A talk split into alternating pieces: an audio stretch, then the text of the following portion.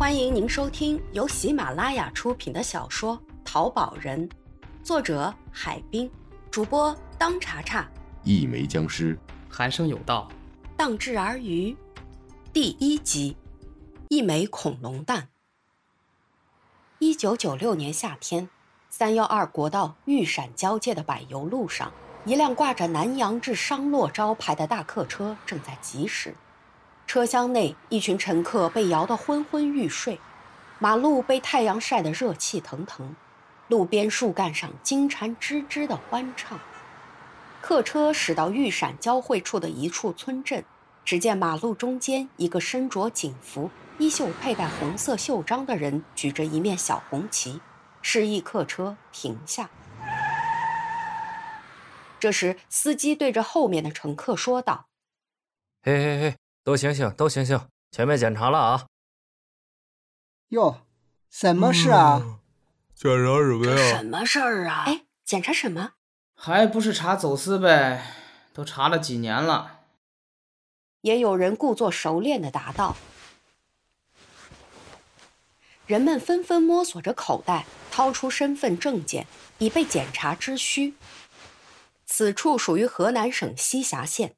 一九九三年，河南省南阳地区西峡县丹水一下子发现五千多枚恐龙蛋，这个不知名的小镇顿时惊动全世界。一时间，西峡和西峡恐龙蛋被国内外媒体炒得沸沸扬扬。西峡恐龙蛋的发现被国内外专家一度称为是世界九大奇迹之一。一时间，这些新闻不光引起了科学界的重视。同样也吸引了考古界和文物界，以及淘宝客和走私团伙的眼球，各种人员纷纷出动。西峡的各大宾馆、酒楼、旅店、招待所和银行的工作量也成倍数的增加。行走在西峡大街上的陌生面孔大幅涌现。由于这些宝贝均发掘于地下，一时间丹水下属的乡村发现恐龙蛋的山坡田野。被挖得千疮百孔，附近村庄被闹得鸡飞狗跳。看到这种状况，乡县地逐级反应，很快，县里、地区、省里各级政府都发出通告，严令禁止私挖盗掘现象。上级开始追缴被私自贩卖的恐龙蛋，警察也设立了许多检查站。不久，私采滥挖现象被制止。这个检查站。就是在这种情况下设立的，隶属于南阳地区公安处。滋的一声，客车靠在路边停了下来。从路边检查站房间里又过来一名警察，登上车，警察由前至后一个个检查每一个人的证件。当检查到最后一排的时候，他看了看那个人的证件，再反复的看看那个人，接着对那名男子说。麻烦你带上行李下去核实一下。我还要赶路呢，不会耽误你很长时间。哪个是你的行李？男子从座椅下拽出一个旅行包，警察颠过来，脸上露出一丝不易察觉的笑容，与那男子一前一后下了车。他们下车之前，一辆尼桑警车停靠到检查站旁，警察带着那名男子进了检查站。检查站里外有两个房间。进到屋内，警察指着办公桌前的一张椅子：“你请坐。”待那男子坐下后，警察从兜里拿出警察证，递给男子看：“我叫袁子强，这是我的证件。”男子哦了一声，问道：“你找我啥事？”袁子强指着他携带的旅行袋：“你带的啥东西啊？”几件衣服吗？能打开看看吗？口气其实不容回绝。滋的一声，男子打开了旅行袋，几件衣服鼓鼓囊囊从里面露了出来。袁子强走上前去，伸手拿起衣物，却感觉死沉死沉的，于是问道：“里面有啥东西？”那男子面部突然变了颜色，嘴半张着，却无语。见到此景。袁子强双手伸进袋里，抱出一团沉甸甸的布团，放在桌子上，然后一层一层把包裹布打开，里面又露出纸团，再把纸团打开，展现在眼前的竟是一块椭圆形的石头。这是什么？袁子强指着石头问男子。男子一看露出了真面目，泄气的小声道：“其实，什么其实？说清楚一点。我说不清楚。那，你就慢慢想吧。”看见男子不愿说话，袁子强走进了里屋站长室。报告，进来。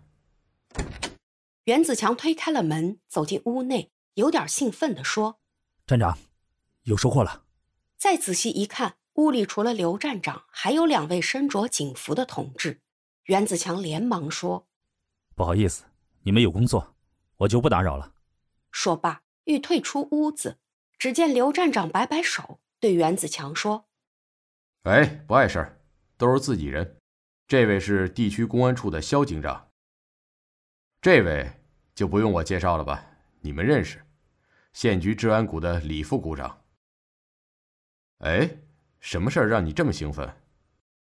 是这样，我刚才查车，看到一位来自陕西西安的乘客，我觉得他的身份有点可疑，就检查了他的行李。一查，果然在他的行李里发现了一枚恐龙蛋。袁子强小声的对三人说：“哦，人呢？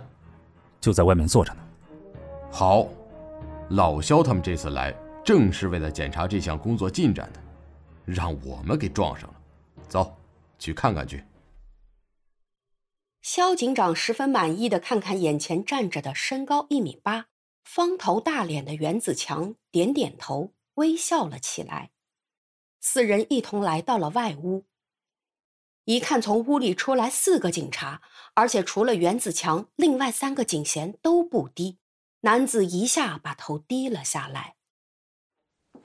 袁子强坐下来后，对男子说：“把头抬起来，我问问你。”男子抬起头，看见袁子强坐在正对面，另外三人则坐在侧面的长椅子上。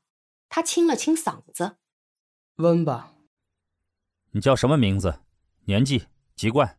家住哪里？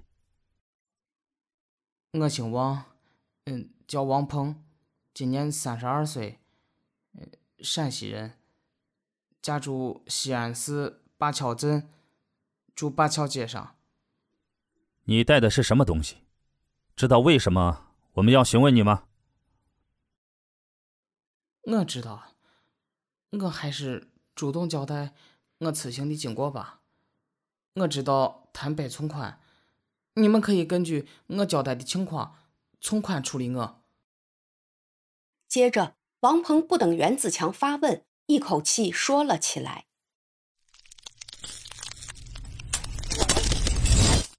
王鹏，一九六四年出生在西安市灞桥一个农民家。灞桥是城市郊区，说是农村，实际上早已被城市的楼房、厂房淹没。农村的土地基本都被征收了，家里早已没有田地。他的父母早年在乡镇办的集体工厂上班，前几年工厂改制，他们也双双下岗。父亲何人开了个废品收购站，母亲则与几个妇女合伙开了个小饭店，一家人生活还勉强过得去。八十年代初，王鹏高中毕业，由于学习基础不好，没能考上大学。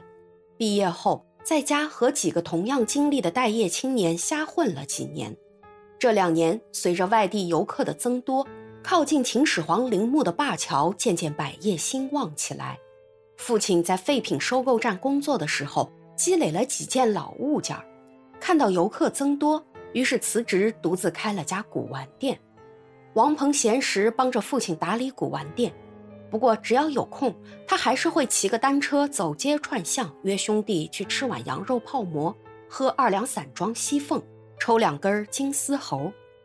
改革开放后，各种人物纷纷成长起来，有了钱的想更有钱，于是一夜暴富的心理填充了许多人的心房，一批收藏爱好者、淘宝人也应运而生，这带旺了古玩淘宝这一行。王鹏他们家的小店也起了正式的名称——西域古玩店。这两年，西域古玩店生意年年看好，王鹏慢慢接手了古玩店，手里有了些散钱，兄弟们更是隔三差五来约王鹏下馆子，天南海北的交流见识。为了把生意做大、增长知识，王鹏也买了一些书籍，学习时事政治和行业知识，古玩专业知识略有提高。他又通过在火车站工作的发小，无票搭乘火车到北京去过两趟，去琉璃厂潘家园的古玩市场开了开眼界。长了一番见识，尤其是看了琉璃厂古玩一条街后，他越发觉得自己的店太小了，没档次，而且缺少镇店之宝。